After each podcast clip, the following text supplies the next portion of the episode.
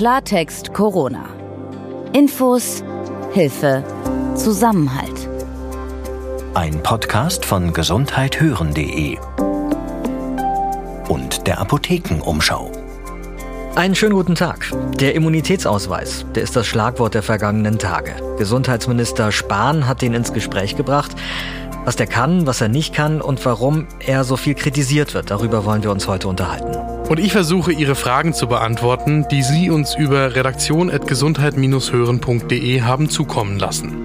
Mein Name ist Dr. Dennis Ballwieser. Ich bin Peter Glück und gesundheithören.de gehört zur Apothekenumschau.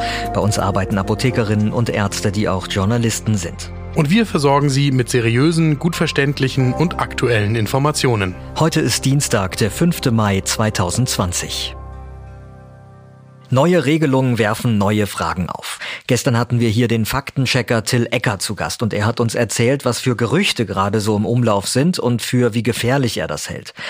Und auch uns hat eine Hörerfrage erreicht, die auf einem Gerücht rund um das Virus basiert. Denn es viele Infos geistern derzeit im Internet herum und einige dieser Nachrichten, die stellen fragwürdige Zusammenhänge her zwischen Nikotin und dem Coronavirus.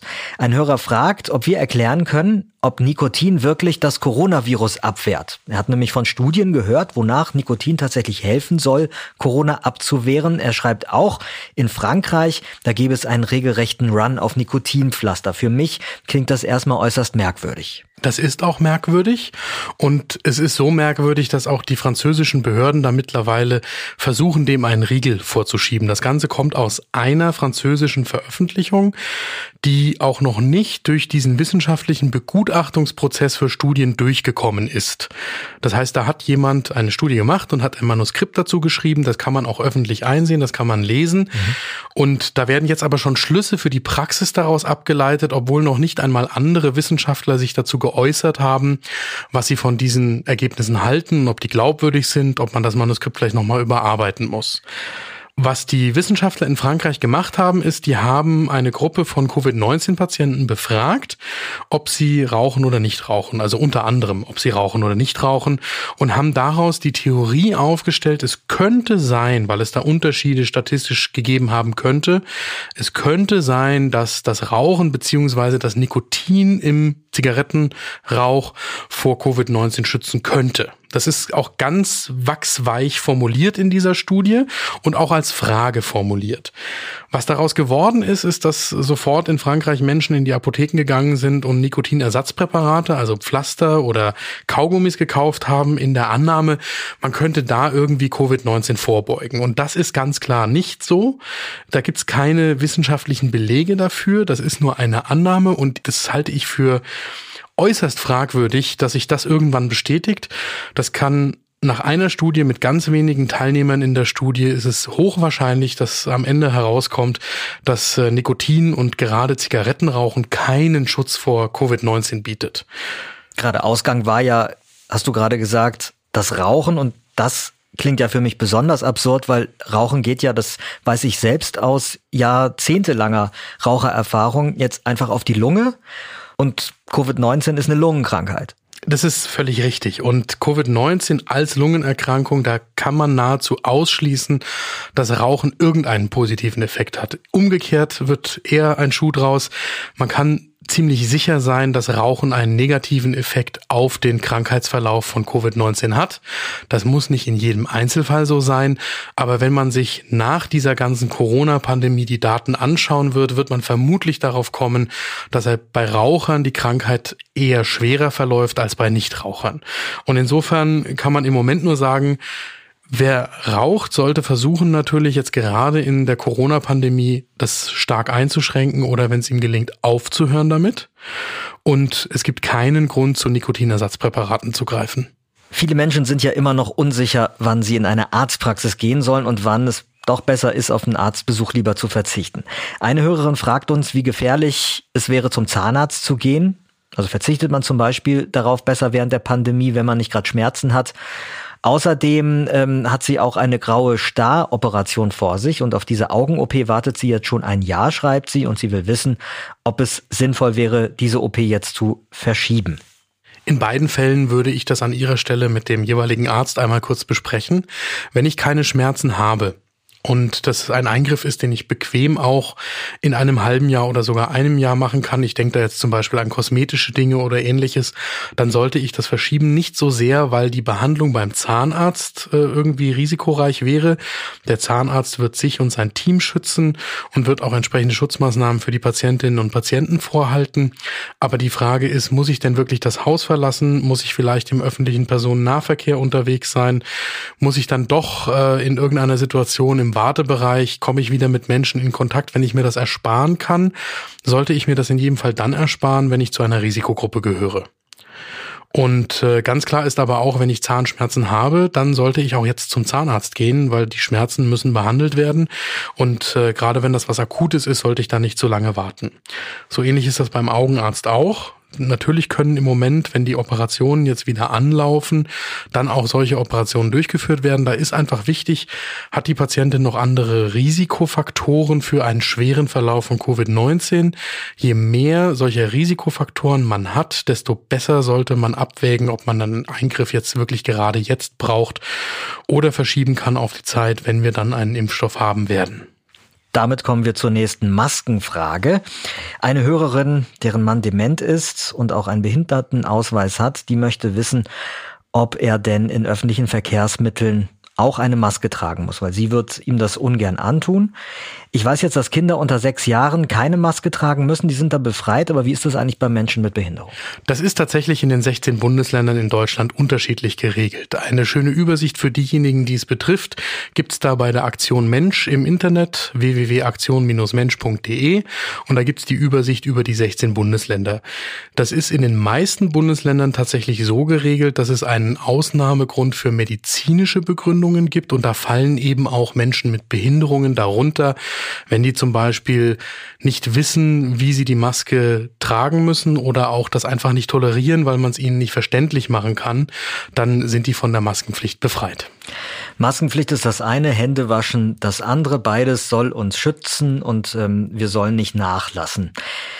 Jetzt haben wir über Wochen gehört, wie wichtig das Händewaschen ist. Ein Hörer fragt, wie das mit dem Bürsten der Hände wäre, statt waschen, wenn er gerade keine Seife zur Hand hat. Also wir wissen, kann er auch einfach unter, unter Wasser halten und mit der Bürste drüber gehen, ist das genauso gut. Erstmal geht es beim Händewaschen schon darum, dass ich mit der Seife die Hände wasche, die 20 Sekunden, weil es da einmal hat es den Effekt, dass die Viren und auch Bakterien und Schmutz natürlich physikalisch einfach abgewaschen werden vom Wasser. Ja, das löst die Partikel auf der Haut quasi. Und auf der anderen Seite wird dieser Effekt aber verstärkt über die Seife, die ich mit dazu nehme. Hände waschen nur mit Wasser ist besser als gar nicht Hände waschen und ich kann mir vorstellen, dass das Bürsten einen Effekt hat. Ich würde allerdings davon abraten, wie wild an den Händen rumzuschrubben, weil das natürlich zu Mikroverletzungen der Hautoberfläche führen kann und das kann dann den gegenteiligen Effekt haben, dass ich nämlich gerade ein Infektionsrisiko an der Hand schaffe. Mhm.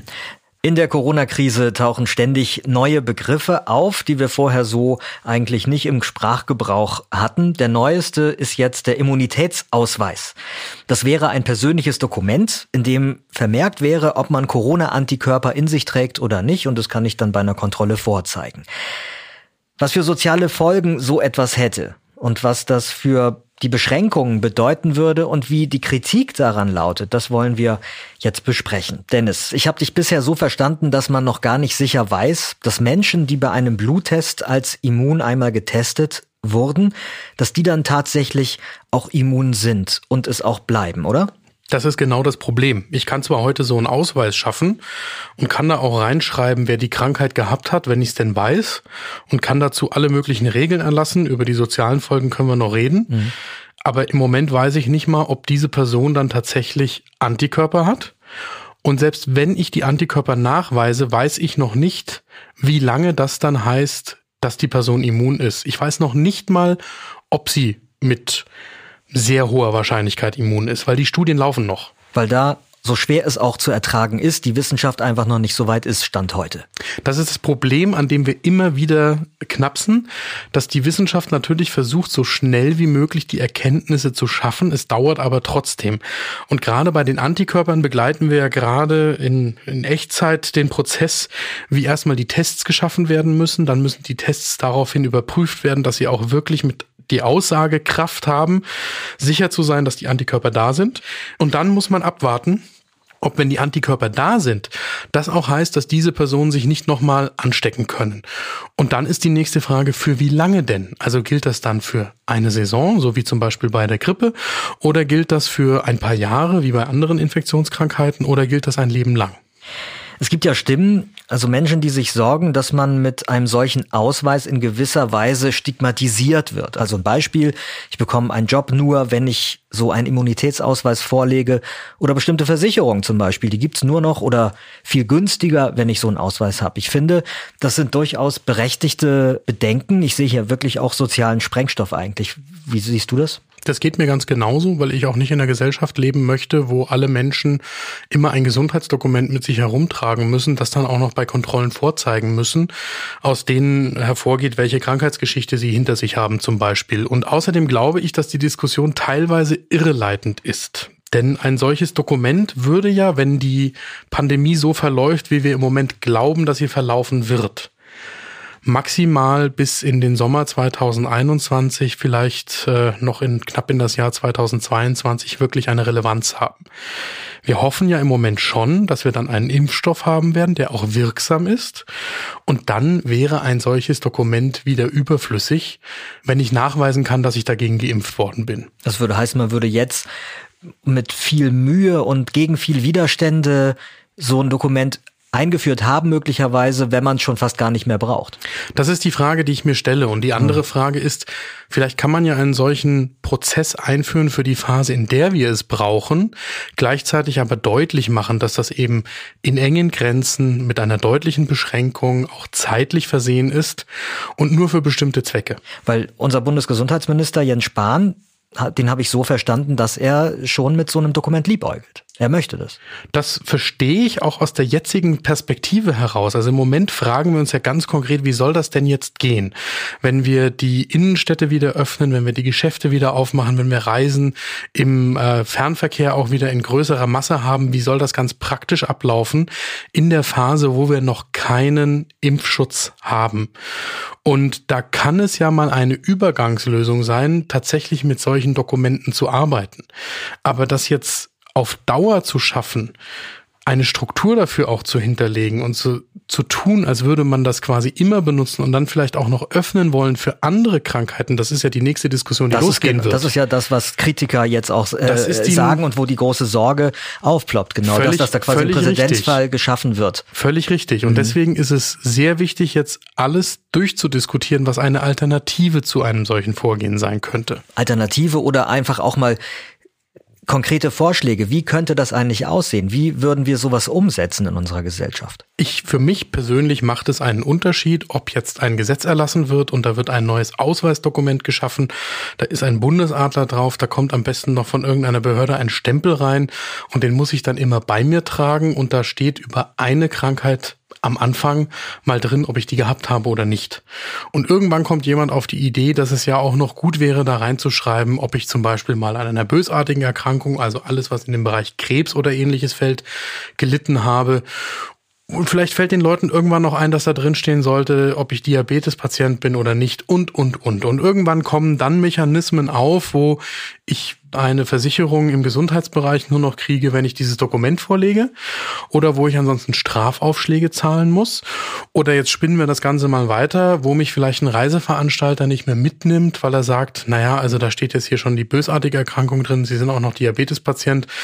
Und irgendwann ist dieses Ausweisdokument ganz weit weg von Covid-19 und kann für irgendetwas anderes auch geh- oder missbraucht werden. Und da hätte ich ein großes Störgefühl. Und ich glaube, das ist genau die Diskussion, die wir gerade führen.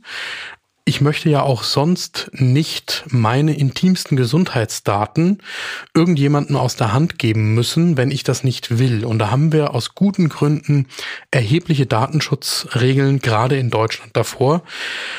Und eine Alternative, die ich mir zum Beispiel vorstellen könnte, wäre, dass man sagt, ja, für die Phase, wo wir das jetzt brauchen, gibt es eben von deiner behandelnden Ärztin oder deinem behandelten Arzt ein Dokument.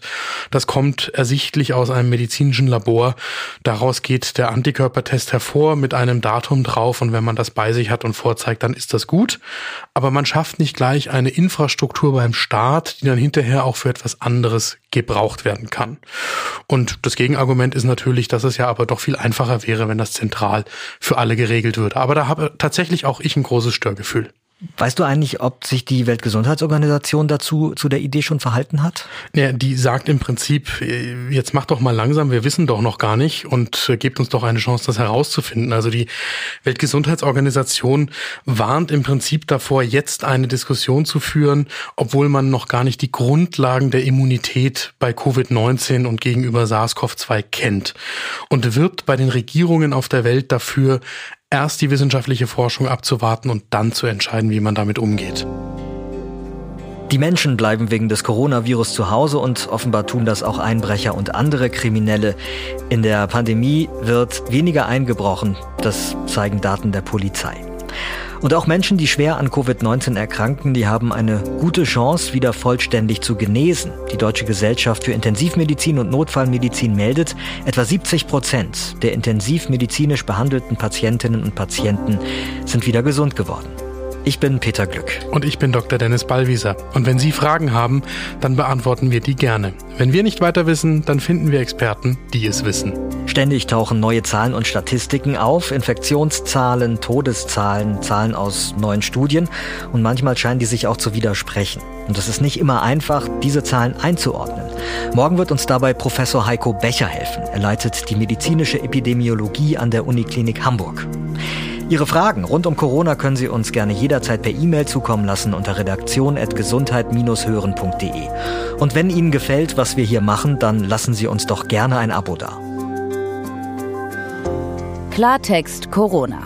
Ein Podcast von gesundheithören.de und der Apothekenumschau.